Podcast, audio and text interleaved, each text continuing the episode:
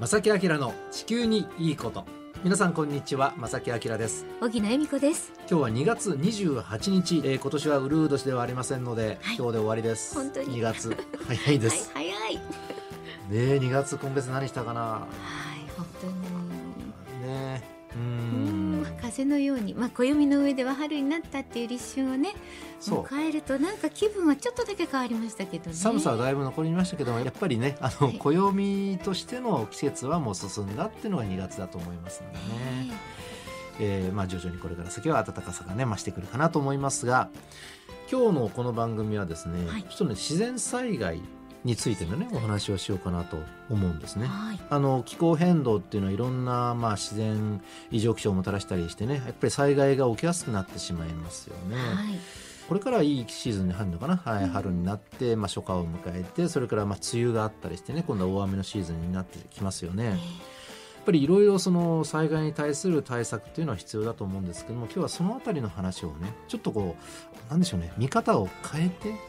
見方を変えてこんはな見方もあるんじゃないですかっていうようなお話をねしたいと思います。ぜひしおば願いらしくますですが、はい、今日もお付き合いください。い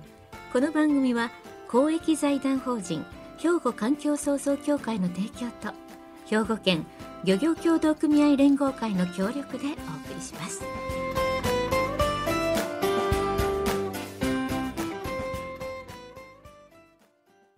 兵庫環境創造協会地球温暖化防止自然環境の保全再生子どもたちへの環境学習など皆様と共に身近な暮らしの中で地球環境を守るための取り組みを進めています人と自然が共に生きる21世紀の豊かな環境づくりを兵庫環境創造協会さて、あのよく最近言われる言葉でね、はいあの持続可能な社会づくり。はい、持続可能な。はい、よく本当にあちこちでね、はい。もう定着した言葉になりましたね。言われますよね、はいまあ、持続可能な社会づくりというのはやっぱり、まあ、どっかで破綻をきたすような社会づくりではなくてねそれは環境に配慮した形での社会づくりが必要ですよっていう意味でこの言葉はよく使われると思うんですが、この持続可能な社会づくりに欠かせないのが具体的に言うとですねちょっと難しい言葉ですがこれ以前もお伝えしましたけれども緩和という言葉と適応この2つはい、がまあ両輪になるわけなんです。でそのまずね緩和っていうのは何かというと、まあ、これは分かりやすく言うと今地球温暖化が進んでますけれどもその温暖化を、えーの進みをちょっと抑えていきましょう緩和していきましょうそれはまあ緩和ですね。はいでそれに対して適応というのは、まあ、温暖化気候変動で進んでしまっていますと。でそうするとそれに対応してやっぱり安全な暮らしをしなければいけないし、はい、えーそれに対応した生活していかなきゃいけない。でこれがまあ適応という言葉でよく言われてるわけですね。緩和と適応この2つがあります。はい、で今日はですね、まあ、その中の一つ適応の方にスポットを当ててみたいと思うんですね。はい、あのこの適応と一言で言ってもですねさまざ、まな分野がありまして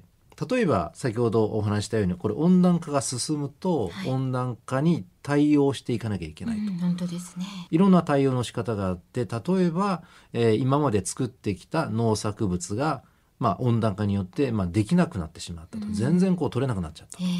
たらその農作物の品種改良はい、などして対応しましょうこれ適用の一つになります。はいでまたはですね関西の南の方あー和歌山とかその辺りでよく取れたえー農作物がえー温暖化が進むことによって取れなくなっちゃったと。うん、じゃあその和歌山で育てていたものを今度はもうちょっと北の方に持ってって育てましょう。はい、適した環境に新たに持っていって作ると。それからあの温暖化防止の取り組みの一つとして遠くで作られた農作物をエネルギーを使って運んできて二酸化炭素を排してしまうというのではなくって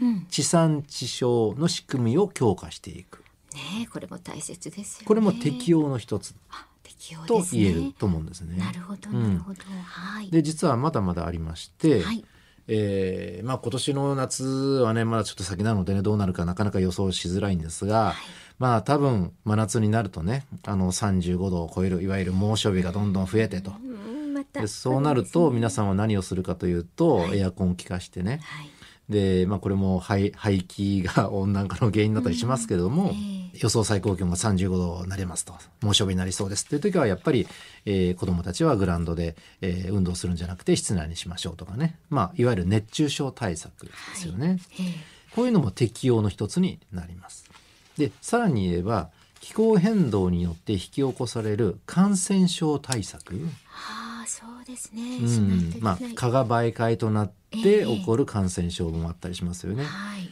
その対策するのも、あの、適用の一つそうですねになります。はいで、まあ、今、新型コロナウイルスのね、ウイルスによる感染症、まあ、数だ拡大してますけども、はいこれももしかしたら、引き金は気候変動が関係してるのうんかもしれないですね。はいうん、でですねあのそんなさまざまな適応の中で今日はですねあの治水対策について考えてみたいと思います。はい水をコントロールするとうんういんう治水なんですね、え気候変動によってえー雨の量が以前よりも増えてしまっていますええこれも現実的に増えてしまっています、まあ、台風も強いまま日本列島にあって、えーかなりの雨量をもたらしたりします、はいそうなると洪水とか土砂崩れ、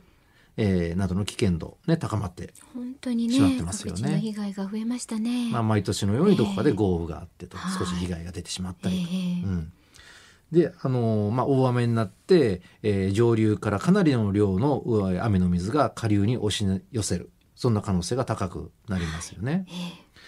こういう時に必要な治水対策としてはあれがありますねダム。ダムでダムによって川をせき止めて流れる水の量を制御する。はいで下流のその災害を防ぐという役割がありますよね。ありますで地域の水がめにもなりますしええ渇水対策にもなりますし、はいまあ、これによって河川の氾濫を防いで下流域の災害を防ぐと大きな役割がダムにはありまあす。りますでねこのダムについて今日はねちょっとお話ししますね。はい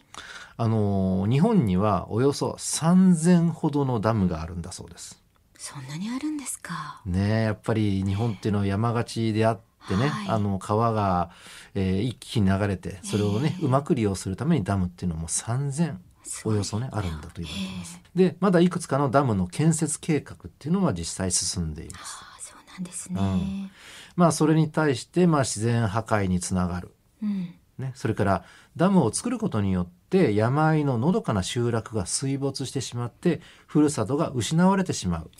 もうそれも聞きますよね。などの問題が持ち上がっている、はいまあ、ダム建設ええ、うん反対はい、にね、えええー運動なんていうのもありますよね。で、あのー世の中にはいろんな立場の人がいまして当然ダムは必要だとうんいう方もいらっしゃるでしょうし、はいい、やいややっぱり自然壊すものだからダメだ、作っちゃダメだという、まあ、意見もあり、まあ、ダム建設については賛否両論存在しております。はい、今日はこの辺りについて少しね観点を変えてそのダムの役割としてのええ観点を変えてそもそも論そもそも論。そもそも論で話を進めていきたいと思います。ははいい、ここで一曲お届けします。ジャック・ジョンソンでネバーノー。さて今日はですね、持続可能な社会づくりに欠かせない緩和と適用、その中の適用についてのお話はい、になります。えー気候変動によって大雨が起こりやすくなってしまった今の時代、まあ、気象災害を未然に防ぐための治水事業この重要性が再認識し始めていますね。大切ですようね。ん、これも適応の一つになります。はい、ただあのダム建設に対する反対運動これも、うんまあ、至る所で起こっているこれいう事実ももちろんありますよね。ねえ自然破壊につながるとかいろいろ言われたりしますよそうでね。ねいろいろやっぱり意見はありますよね。うん、でですね、はいあのそもそもダムというのは、まあ、気象災害具体的に言うと土砂災害や水害を未然に防ぐ効果これが期待されてるんで作ることもありますよそうでね。す守るために、うんはい、でも実際それはそうなのかなうんという疑問をちょっと投げかけたいなと。そうですか。でそういうね投げかけている動きも最近ちょっと見られているんです。なるほど。もちろんねそのダムっていうのは水を溜めてねあの下流域に水の量をバーって流すとねええもちろんその水かさが増して、えー下流の川の堤防決壊なんかね引き起こしちゃうので良くないそれを守るためのダムっていうのはこれはすごく意義があるんですけども、はい、いやそこだけに目を向けちゃダメかもしれないよっていうのが今日のお話なんですね。えでですねええある場所でこんな例が見られました。これはですね、2018年の西日本豪雨の時なんですが、広島県呉市安浦町の野呂川ダムというダムがあります。うん、でこのダムについてなんですが2018年の西日本豪雨の時に規定以上の水を放流したんじゃないかとあの満杯になっちゃってね。うん、でということで結構ねこのダムはね当時ニュースにもなったダありムましたね。なんですね。ええ覚えてますか、はい、なんかニュースを覚えてます。うん実はねこの時ねこのノロ川ダムの上流に目をやるとはい、上流域っていうのは多くの支流があります。ええね、谷をどんどん流れていって、大きなまとまった川になって野呂川ダムでせき止めてっていう、そういうパターンですよね。はい、でその支流の谷合いでですね土砂崩れが多発したんです、上流でね。はい、このダムの上流での土砂崩れが実はダムそのものが原因じゃないかと考えられ始めているんですね。そのダムがせっかくね、お役に立つために作ったけれども、うん、なんとそれがいいことだけじゃなかったということですね。その可能性もあるんじゃないかということは今問題視されている問題になっと。ていると。確かにそのダムって水をコントロールしてくれてね、ええあの災害を防ぐにはいいものだっていうのはなんとなく皆様わかると思うんですがはい。実はそのこと自体が上流に悪影響を与えてるんじゃないかっていう話なんですね。ダムというのは下流への水の量をコントロールするためにはいいものですよね。そうですね。まあ、川をせき止めて水を蓄え蓄えますよね。えそうすることによってですよ上流の水の排水えはい。が滞ることになりますよね言い換えたら、確かに止めますからね。そうはい。そうすると上流の方に水が溜まりすぎてしまってうん地盤が緩んでしまって、上流の方の支流の谷合いで地滑りを起こしてしまうそういうことになるんですね。でこうやって考えたらそのええダム自体が上流に地滑りを起こしてしまうという原因になってしまってるんじゃないか原因の一つにはなってると言えますよね。この話だとこれでも普通に考えてもやっぱり水をせき止めてるんで、ええはい水山あい溜まっちゃいますうもんね。ん、ね、理解できますね。うんはでここには正直言って僕はあまり目を向けることがなくてですねい。、はい。まあ、そのダムそのものそのものがやっぱりね構造物を作ってしまうので自然破壊につながるっていうのはそれはそうだろうし、うんうんあのただダムっていうのは役割が非常にあってっていえうえ側面もありますよね。はい。だけども別のそういう見方でダムって今まで僕も見たことがなくって水を溜めることによって悪影響が結構あるんじゃないかなと。でねここで考えておきたいのは、はいあの地面のそあいわゆるその土地の表面だけを管理していても災害を防げないっていうことなんですよ。そういうこと。あのダムってダム湖っていう湖作りますよえね。えでそこに水溜まりますよね、はいうまくコントロールしてますよ、ええでもその水っていうのはやっぱりその周辺の土地の中にも染み込んでいてはい。地盤を緩めてしまってるんじゃないかとで結局地面の中も水が行き来していて、極端な話海の満ち引きも内陸の水脈に影響を与えれてるかもしれないでも当然ね、あのつながってますから。と、もうんう自然体のものをこう人工に何かしたらそこで止めるとなるとそこで何かが起きたりっていうのは想像の範囲ですよね。うんですよねまあ、ええ一般素人の考えかもしれませんけどもただそういう研究をされていてね、あああのそうですか実際あのそれが問題だと声を上げてらっしゃる方々、専門家の方もいらっしゃいます。そうなんですね。うんえなので、はいこれからは考えなければいけないのは、うんその地面の中の水の流れ、でもう少し広げて言うとその風をうまく森に通すことによってその森自体自然環境全体が健全なたも、健全な状態に保たれるえうんそういうふうに考えなきゃいけないんじゃないかなと。あもう全部つながっているんだからっていうこそとうですね。そうそうだからあの目に見えるところええだけに気をとらわれていると他ですごく悪影響ね出てきてしまってるかもしれないことなんですね。ね決してですよい僕はダムを作ることを否定するというあそうじのゃないで立すよね場ではありませえん。はい、あのいい面たくさんありまうす。ん、だけども自然をコンクリートで覆ってしまうとはいある意味あの自然とこう喧嘩をしてしまうことにうんこれなりますよね。うんこれ普通考えたらはい、想像はね構造物を作ってしまうのはでい、ねつ。きますよね。ただあのその必要性はあるので、ダムを作ったとしたらそはいのダムをうまく管理する、えええーまあ水脈の水をうまく流してやってして、まあ、自然の再生能力を引き出していく、うん、これがまあい今あの一番こう環境に優しい防災なんじゃないかなとこれ綺麗事かな、どうなんでしょういやかでも。やっぱりその一点ではなくて、んね周りのことその正木さんおっしゃるように私は目に見えるものだけじゃなくて、目に見えないところ、うんねもっと奥深くも一緒に考えなければ全部自然ってつながっているもちろん私たち人にとってもすごく大切なことなんだっていうことを、なんかつなげて考えていくとかそういう感覚ってねはい大切なんじゃないかなと思います。あの僕はもともと自然が好きなのでね海も山も好きなのでこういう考えって素直に僕は受け入れられるんですよ。私もすごくこう、まあ、皆さんはどうかなと思いますけれど感じましもたあの、はい反対意見もしかしたらあるかもしれませんけれども、まあ、そのダムを作ったとしたらそれをねあのうまく管理するということええそれはあのいろんなところでもねそれは抜けてるなって僕もよく思う時がありまして、今その全国にあるいろんなたくさんのその道路をがね川に渡るその橋ありますよねはい橋脚もそうだけど、あります。それぞれあのだいぶこうなんか経年劣化進んでうん。かなりたくさんの橋を架け替えなきゃいけない時期に来てるんじゃないかって言われてまあそんすな。話もありますよね。これはだからうまく管理しないでほったらかしておいてそうなってるのか、うんどうなのかそこまでうんちゃんと計画ができてるのかって、うんそこって僕たち見えてこないし、うん作る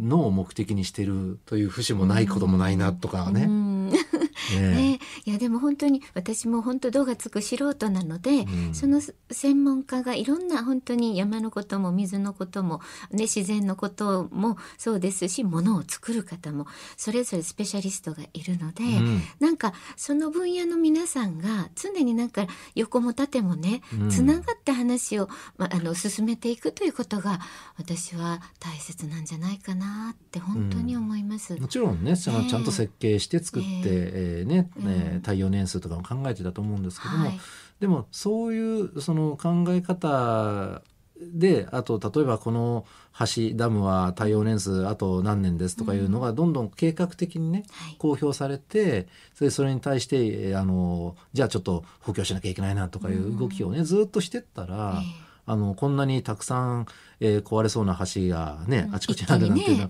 ありえないわ 出けなでいですもんね、ううんんだからなんかその辺ですよね本当に。ダムについてもだからええうまく水を流してあげてね、はい溜めすぎないでというのかな、うんそこももうちょっと、まあ、もちろんうまくされてると思いますけども、あのもう少し配慮をしてあの自然とうまくこう共存するというのかな、うん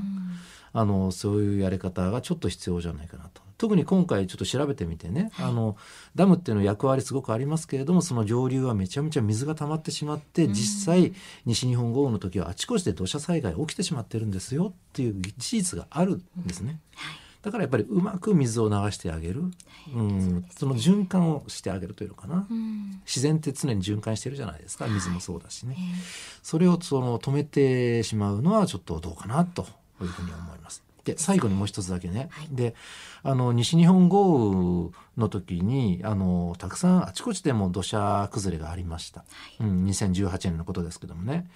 で上流の支流に作られている堰堤はですね今多分ねほとんど土砂でいっぱいのはずなんですよあそうですか。なので堰堤の役割をほとんど果たせていないうんこれ土砂を取り除かないといけないんですようね、んだから水も流れていかない状態になっているのではい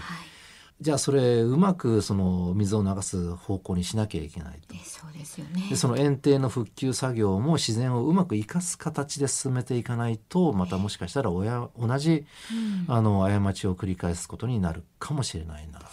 いうのがちょっと気になっていて実際はいあのねあちこちの西日本瀬戸内周辺のねええあの園庭もちょっと実際僕歩いて見に行きたいなともすごく思いましたそうですねし。えーちゃんと水がねうまく滞りなく流れていったらいいけど、もし溜まっていたらね、はい。次のちょっとした雨で大きな災害が起きる可能性いだやってある本ので当でしょうね。うんまあ専門家の方がいろいろ検証されてるかもしれませんが、ぜひともね、お願いしたいところですね。あのー今日の僕のお話に、はいい、やいやそこはねちゃんとできてるねとかいろんなご意見のねあありましたらねあればねぜひ、はあのこの番組までまた勉強させてください。は、はい教えいてください。兵庫環境創造協会地球温暖化防止自然環境の保全再生子どもたちへの環境学習など皆様と共に身近な暮らしの中で地球環境を守るための取り組みを進めています人と自然が共に生きる21世紀の豊かな環境づくりを兵庫環境創造協会さて今日はダムのお話をね少ししましたけはれい、ども、ね、勉強になりました。うん、あの何でもそうです観点をちょっと変えてみるとね、うんやっぱり見えてくるものがたくさんあってですね。特に自然環境今の気候変動問題がすごくね、世界的な問題になってる中であの観点を変えて、えー社会づくり世の中作りっていうのはやっぱり、